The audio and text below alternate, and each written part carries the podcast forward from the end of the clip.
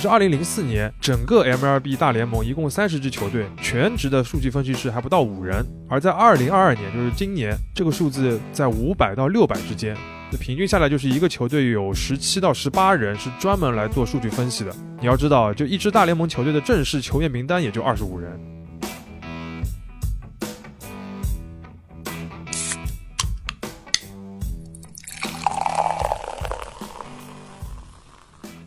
这里是商业就是这样。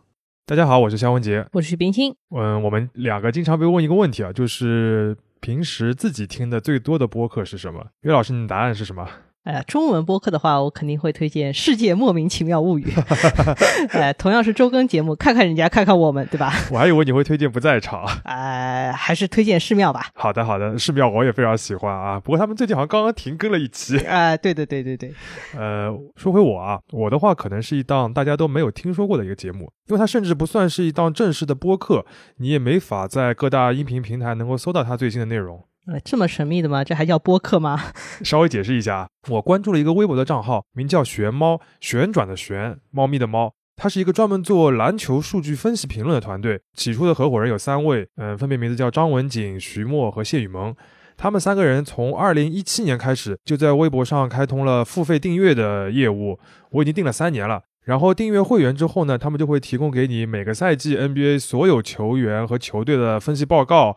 呃，然后日常会翻译很多美国篮球数据专家的分析文章，平均每周还有一次针对付费用户的直播来讨论过去一周 NBA 各个球员的动态啊什么的，反正是一个针对深度的 NBA 篮球迷的一个账号。的确是我这种人根本接触不到的领域呢。嗯，在我看来啊，他们是中文世界做篮球分析最专业的团队，而且订阅了之后真的是重新改变了我对 NBA 和篮球这项运动的认识，自己是获得了很多乐趣。大家都知道，勇士队是刚刚重夺了 NBA 的总冠军。那整个四月到六月呢，都是 NBA 的季后赛。这个期间，玄猫团队每个比赛日都会有盘点分析，平均下来每天有三刻钟到一个小时的音频。我是一期不落都把录音给听完了。因为只是开放给付费用户的，所以既没有正式的名字，也搜不到。但这的确是我听过的，就是时间最长，然后我也最喜欢的一个音频节目。没有想到肖老师最近每天一小时在听这些东西哦，我量也是够大的。所以我们这期节目就是聊玄猫这个团队吗？呃，我倒是想。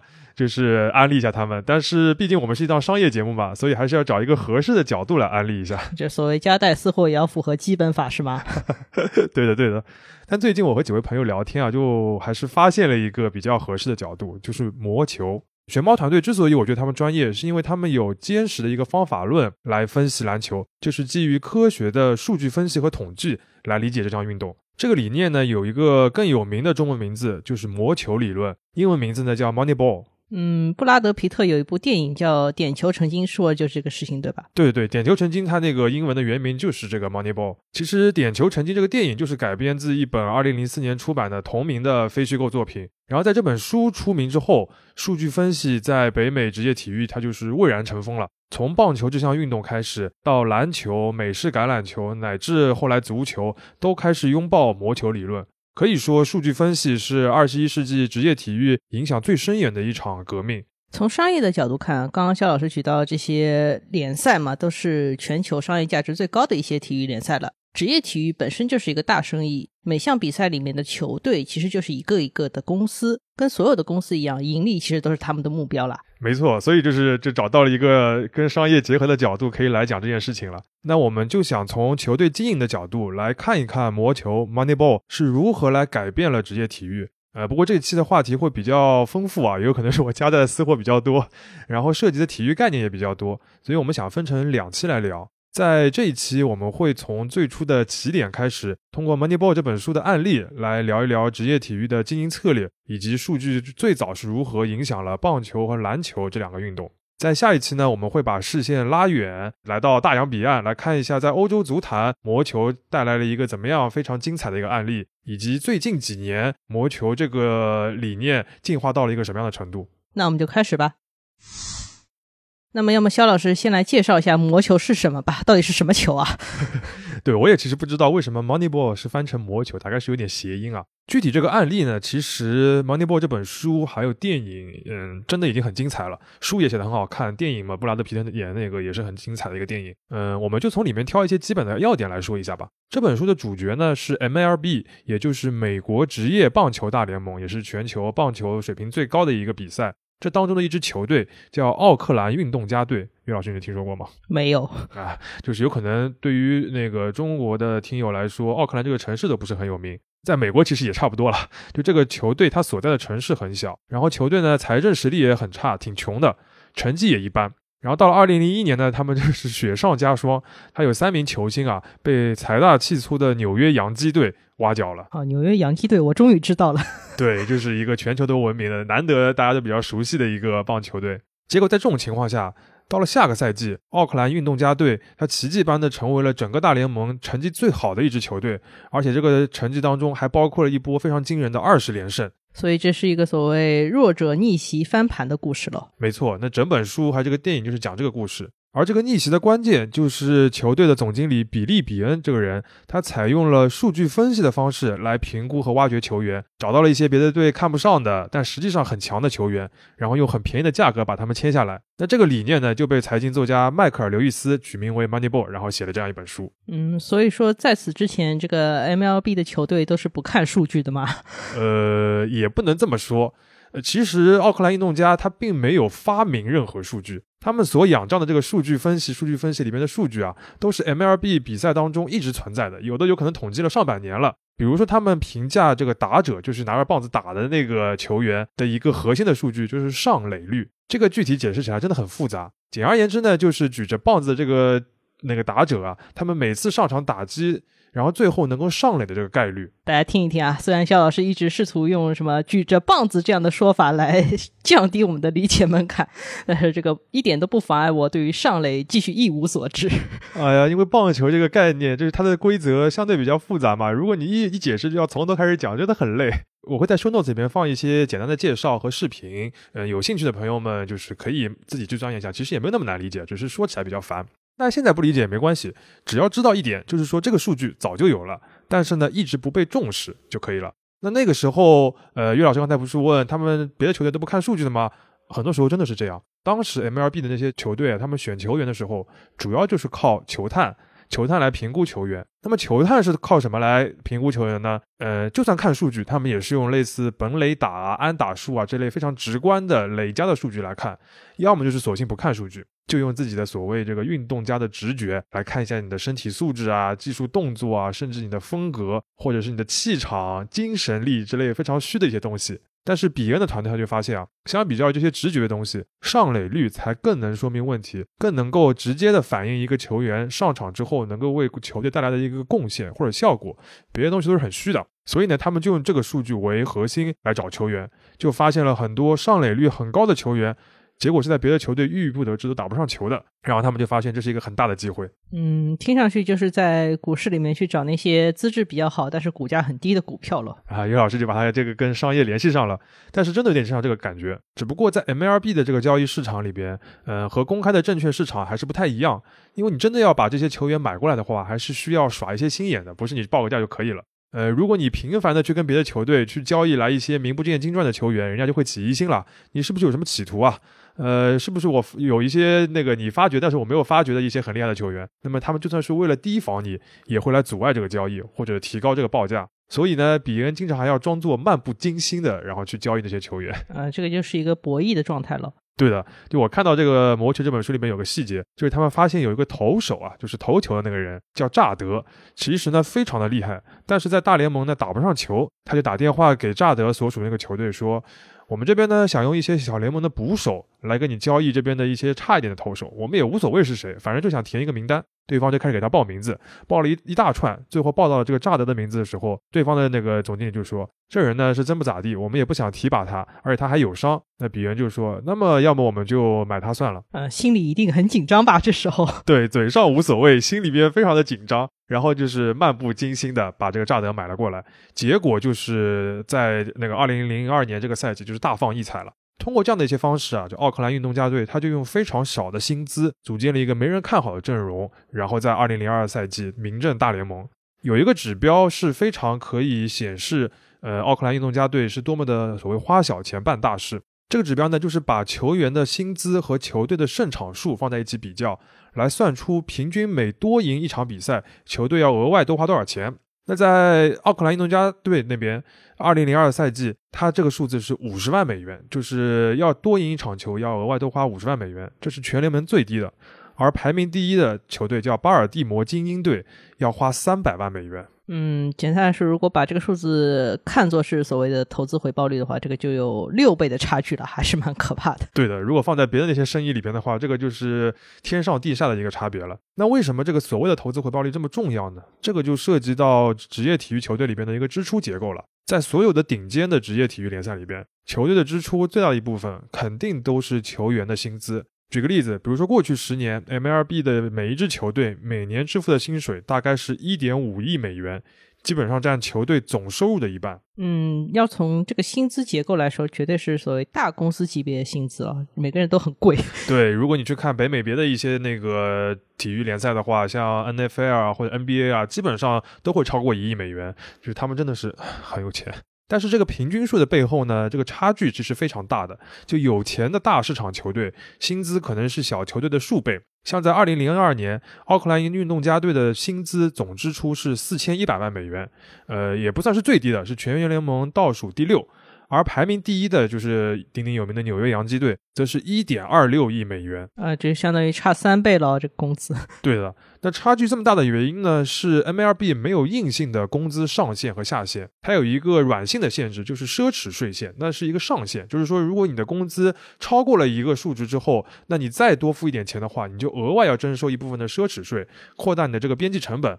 那么即使是特别有钱的球队呢，你也不能乱花钱。但是有的球球队真真的是特别特别有钱，他们还是宁愿去缴奢侈税去买球星的，那他的这个支出就非常高。那另一方面，没钱的球队，他理论上可以全都签最便宜的底薪的球员，而底薪和顶薪之间有可能这个差距是数十倍的，那叠加在一起呢，就整个这个球队的支出就会有比较大的一个差别。那这个有钱和没钱的球队之间就会产生完全不同的经营策略。对于像奥克兰运动家这样资金不是那么雄厚的球队来说，他们是必须要精打细算。低买高卖球员，才能在省钱的同时呢，尽量的维持竞争力。这就是一个手里钱不是很多，但是又很想炒股的股民的一个心态了。那等于说，奥克兰运动家就是找到了一条很稳定、有效而且比较省钱的路径了。对的，呃，不过你从道理上面就可以发现啊，魔球理论它其实并不仅适用于小球式的球队，因为它的本质就是用数据取代直觉嘛，用更科学的一种方法去理解一项运动或者说一个 game，所以就算是有钱的球队，它也可以是更加聪明的、更加科学的去花那么多的钱。那就在二零零二年奥克兰运动家队获得成功之后呢，陆续就有球队开始效仿比利比恩的做法。然后在这本书出版之后呢，那有可能这个效仿的球队就越来越多了。很快，这个魔球啊，它就变成了 MLB 的一个主流的叙事，甚至有了一个专有的名词，就叫棒球统计学。而且有意思的是啊，就是媒体和球迷也非常喜欢魔球这个风潮，因为这一方面刷新了他们对棒球的理解嘛。另一方面呢，在他们看来，魔球就使得以弱胜强变得更加可能了。那这种戏码呢，也是大家更加喜闻乐见的嘛。那经过这样一个过程发展到现在，数据收集和分析已经成为了 MLB 球队的一个经营的重点。我们就看一个数字就能说明问题了，就是二零零四年整个 MLB 大联盟一共三十支球队，全职的数据分析师还不到五人，而在二零二二年，就是今年，这个数字在五百到六百之间，那平均下来就是一个球队有十七到十八人是专门来做数据分析的。你要知道，就一支大联盟球队的正式球员名单也就二十五人，就是前台和后台差别已经不是很大了，相当于整个数据分析团队已经成为这个球队公司里面规模第二的一个核心部门了。嗯，我觉得前台和后台这个比喻还蛮对的，就是相当于从公司的角度来说，后台这个东西被他们越来越重视了嘛。而且还有一个点，就是数据分析师的地位越来越高，有不少人呢是成为了球队的高管。比方说我们前面提到的那个花钱最大手大脚的巴尔的摩精英队，他现在队里边的副总裁就是一名数据分析师出身，而他在加入球队之前呢，是一名 NASA 的科学家。讲到这里啊，肖老师，我还是有个问题，我还想知道从商业角度来看，魔球这个事情到底能带来什么好处？因为你前面讲的魔球的作用主要是用小钱赢更多的比赛嘛，那么赢更多的比赛就能为球队带来更大的商业价值吗？嗯，约老师，你这个问题看起来比较傻瓜，但是你既然这么问了，说明其实你是有一点了解的。呃，因为我们直觉确实会认为，职业体育嘛，就是你成绩越好，球队的收入就越高。但实际上往往不是那么简单。我们可以举出很多的反例啊，比如说你去看一些咨询机构做的职业体育的俱乐部的价值排名里边，一些排名最靠前的球队未必是成绩最好的。比如说像这几年英超的曼联俱乐部，还有 NBA 里边的纽约尼克斯都是这样的。哎，感觉你在黑呀？呃，不不，我这是客观事实嘛，对吧？但这些球队要么就是球迷非常多，要么就是所在的城市像纽约市场非常的大，所以球队的商业价值还是很高的。虽然他们成绩一般，但是仍然很赚钱。这个就属于所谓的先天优势了，就是你在一个大的球市里面，你本身的价值就会高，对吧？没错。另外就是大多数的顶级联赛啊，顶级赛事，它最核心的收入来源肯定就是电视转播的版权收入。而这部分钱呢，在很多联盟就是我这个联盟收来之后呢，平分给各个球队的，或者呢会有一些系数上的差别，但是差别没有那么的大。嗯，所以还是回到之前那个问题，就是球队的收入里面，就是还是有一些跟成绩没有关系的部分，对吧？嗯，在很多情况下，成绩还是会对球队的收入带来一些很大的影响的。这个影响呢，我简单的分为直接和间接两种。先说直接啊，比如说你在 NBA 打篮球，常规赛成绩最好的球队，那你就有资格去打季后赛。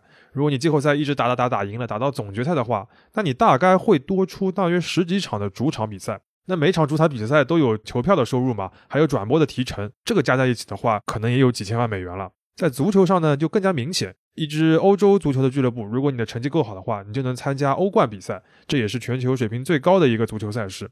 那么按照二零二二年的数据啊。你如果能够参加欧冠，保底就能够获得一千五百六十四万欧元的奖金。如果你一路夺冠的话，这个奖金加上一些转播的收入的分成，总收入可以达到上亿欧元。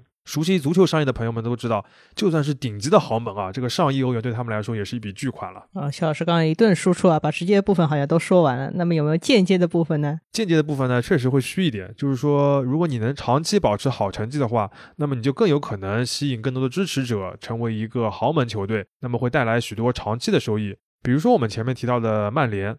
为什么它现在的商业价值这么高啊？一大原因就是它在上世纪九十年代非常优异的成绩，使得它获得了全球的影响力，比如在亚洲，对吧？那这个也是它现在即使成绩不太好，也能有很大商业价值的一个基础嘛。那换句话说，如果你既是一个大球市，同时又能取得很好的成绩的话，商业上肯定会更加成功，就像棒球里边的纽约洋基，或者是篮球里边现在的金州勇士队一样的。而用正确的数据来分析运营球队，那就是属于是后天努力的部分了。刚才呢，我们主要是讲了魔球如何改变 MLB 的这个运动的经营生态。在此之后啊，魔球的理念就在职业体育界越来越普及了。接下来呢，我们就简单的介绍一下它在别的运动当中的一些普及的情况。呃，但是还是要插一个问题啊，其实我前面就有点想提了，就是为什么是二零零二年这个时间节点，魔球能够在棒球球队里面获得成功？这个理念到底是怎么来的？好问题啊！而且这个问题其实也跟魔球普及到别的运动是有一定关系的。简单的回答就是，魔球这个理念肯定不是二零零二年才出现的，它很早就有一群业余的爱好者把它给孕育出来的。因为过去啊，职业体育的核心一直是这个项目的运动员、参与者啊，不管是教练还是总经理，很多人也都是运动员出身嘛。然后他们这个圈子啊，就会觉得打球的才懂球，你们那些书呆子啊，还是外人啊，是不懂的。这个理念背后呢，就是比较浓厚的这个所谓圈子文化或者兄弟文化。但是这些体育赛事，它在电视转播之后呢，真的影响力变得非常的大，球迷也非常非常的多。这里面不可能只有这个参与这项运动的人，也有只单纯喜欢看的人。然后这么多的球迷就会组成很多的球迷论坛嘛。所以你的意思是，美国也有虎扑吗？差不多，差不多，但是是更加古早的 BBS 那种形式啊。那这些球迷的论坛里面干什么呢？最主要就是天天来争谁强谁弱，这个大家都知道。这跟虎扑还是一样的喽。对对对，呃，那这个当中就有一批人啊，就是那个前面我们提到的被职业体育的这些运动员排斥的所谓书呆子们，你可以把他们看作是一群体育数据宅，他们也很喜欢看球，但自己不会打。嗯，然后他们有很多人是会计师啊、工程师啊、程序员，那他们在论坛上面争这个谁强谁弱的时候，就把科研的精神带到了这个带到讨论里面来了，然后逐渐的就产生了一些专门钻研体育数据的一些爱好者，其实他们就是魔球理论的一个源头。这个源头其实从一九八零年代就开始了，只不过到了二零零二年才在奥克兰开花结果。包括比恩之所以会采用这个数据的思维来经营球队，主要也是来自于他的一位助手，叫保罗·德普斯塔。而这位保罗呢，是哈佛大学经济学毕业的一位硕士。啊，这个典型的会被老派球探鄙夷的人，这个人一看就根本跟球没有任何关系。没错，呃，这些人有呃有的时候在球队里面会被称为制服组嘛，这么这个叫法的时候，一开始也会有一些略带贬义的。那其实像玄猫团队，他们也是一样的，也都是业余自己开始来钻研的。而美国的这群这个业余的爱好者书呆子们，到了二十一世纪的时候，已经形成了一个不小的圈子，包括像 MIT 这样的大学，都有人专门去研究体育的数据分析。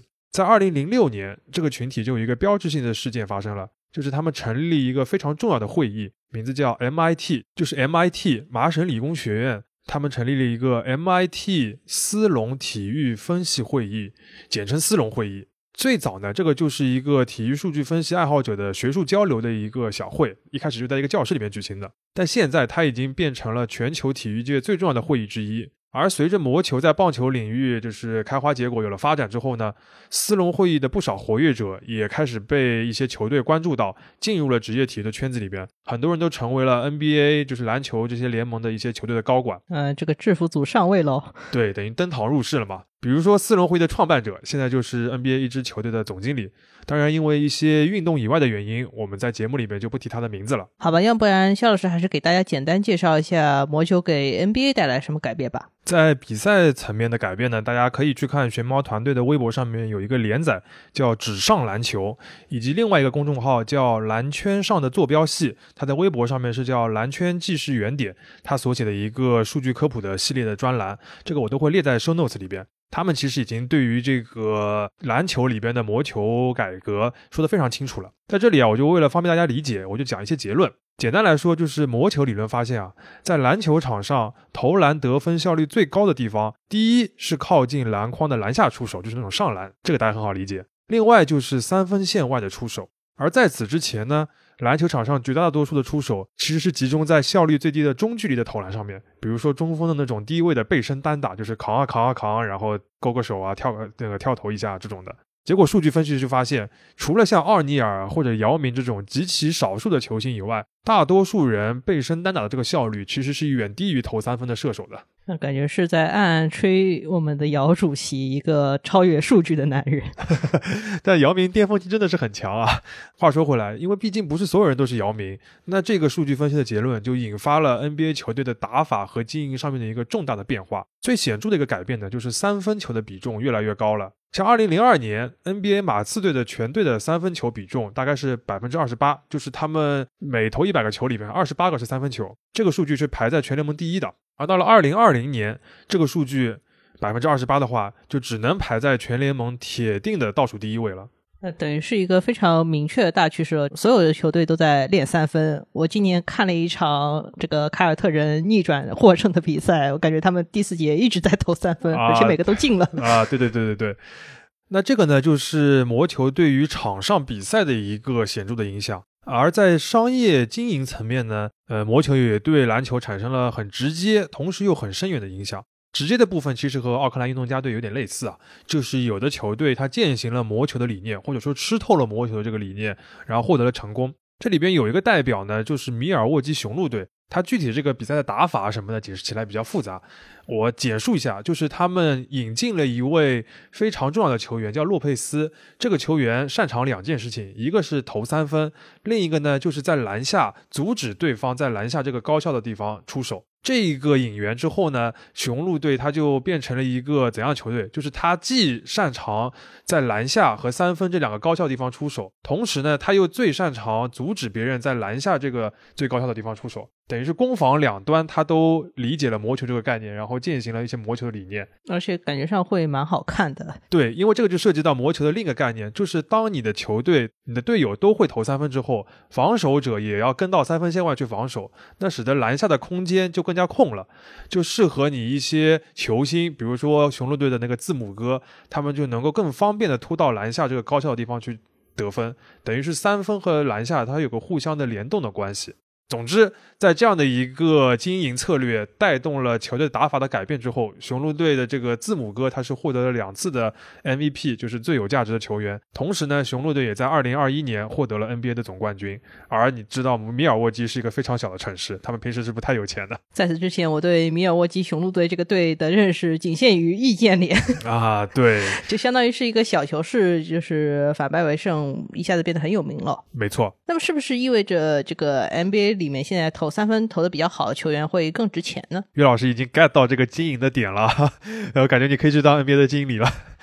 呃，这个呢确实大大的改变了球员的经营策略。和棒球的这个 MLB 不一样啊，NBA 呢它对于球队的薪资总额是有上限和下限的规定的，当然也都是软性的。所以大多数的球员的薪资支出呢，差别没有那个 MLB 棒球那么大。而且一个球队一共就十五名正式的球员，他们每份合同的这个金额呢，也是有比较明确的规定的。所以本质上啊，NBA 的各个球队他们比的是什么？就是比谁能够在同等的条件下面签的这十五份合同能够更超值，加在一起这个盈余更大，那么他们就更有可能拿到冠军。嗯，这个就更加能展现所谓数据分析的一个价值了。毕竟大家手上的钱都差不多，谁能够获得更好的投资回报率，这个还是很看功力的。没错，那当然呢，这些部分都是球队层面的一些改变，更大的改变还是整个篮球运动的，也就是我说的深远的这个部分。呃，因为投三分这件事情变得更加重要了，所以像库里这样非常擅长投三分的球员，成为了新一代的篮球偶像。这个大家应该都很能感受得到啊，这就大大的影响了一批年轻的 NBA 的爱好者。那这个差别在哪里呢？就是相比于扣篮啊，这个投三分是一个对先天身体素质要求没有那么高的技术。所以本质上讲啊，如果这些新的球迷他们都更加欣赏投三分的话，他们自己也去练投三分，这个是更加有利于篮球这个运动的普及的。而球迷的基数呢，是一项运动的这个商业价值的一个基础了。所以最近肖老师去练三分了吗？啊，没有没有。但我最近看到一个视频啊，就是有一群国内的小学生，他们在打这个校队之间的比赛时候，最后就上演了两队互飙三分，非常厉害的一个场景。这就体现出这个新一代的这个 NBA 的球迷已经跟之前有大大的不一样了。这期节目呢，我们主要还是把魔球的兴起。介绍了一下，不过不知道大家注意到没有，我们现在讲的所有的故事都集中在北美啊，对，而且集中在一些比较久远的时间段，十几年前之类的案例比较多。他们的发端都是在二零零几年，这个二十一世纪初的时候。嗯，实际上呢，魔球风潮呢已经是漂洋过海，而且有了很多新的变化。所以在下一期节目里面，我们会继续介绍魔球在足球领域的普及，以及进化后的魔球三点零版本到底现在是一个什么样的程度了。那么商业就是这样，我们下期继续。